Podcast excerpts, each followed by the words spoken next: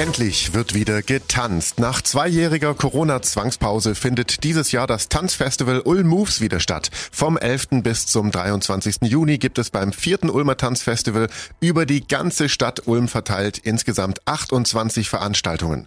Ulms Kulturbürgermeisterin Iris Mann. Es wird eine bunte Mischung geben an äh, Abendveranstaltungen und zwar haben wir sowohl Ensembles aus Ulm oder aus der Region als auch Ensembles, die über eine Ausschreibung zu uns gekommen sind und dann wirklich auch hochkarätige international aktive Ensembles, die äh, weltweit touren. Und diese Kombination oder diese Mischung, die bietet, glaube ich, eine Vielfalt, wo die meisten Leute irgendwas finden können.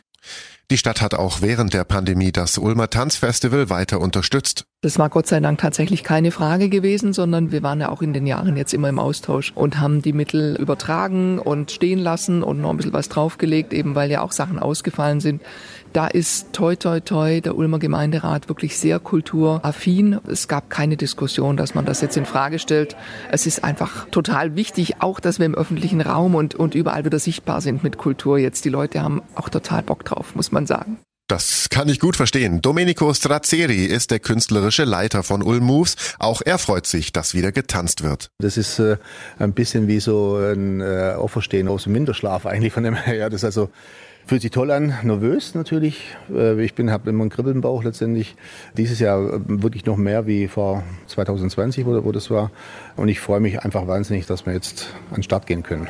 Die Pandemie hat die Tanzszene und letztendlich auch die Tänze nachhaltig verändert. In der Pandemiezeit sind viele Stücke entstanden, die auf Einzeln oder eben auf Entfernung gehen letztendlich, ja, weil es einfach nicht erlaubt war. Ja, und, und man wollte aber trotzdem was machen. Man hatte dann praktisch dann übers Netz oder so gestreamt oder irgendwas.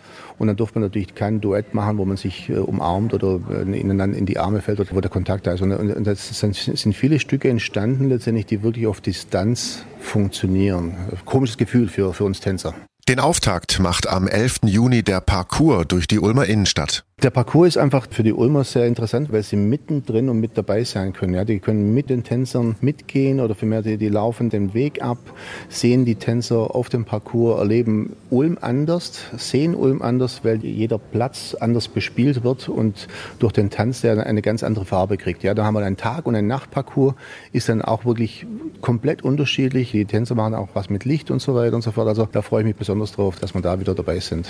Und ich freue mich auch. Die Veranstaltungen von Ulm Moves 2022 finden quer durch die Stadt im Stadthaus, im Roxy, im Theater und im Ulmer Zelt statt. Alle Infos dazu auf donau3fm.de. Ich bin Paolo Percoco. Vielen Dank fürs Zuhören. Bis zum nächsten Mal. Donau3 FM. Einfach gut informiert.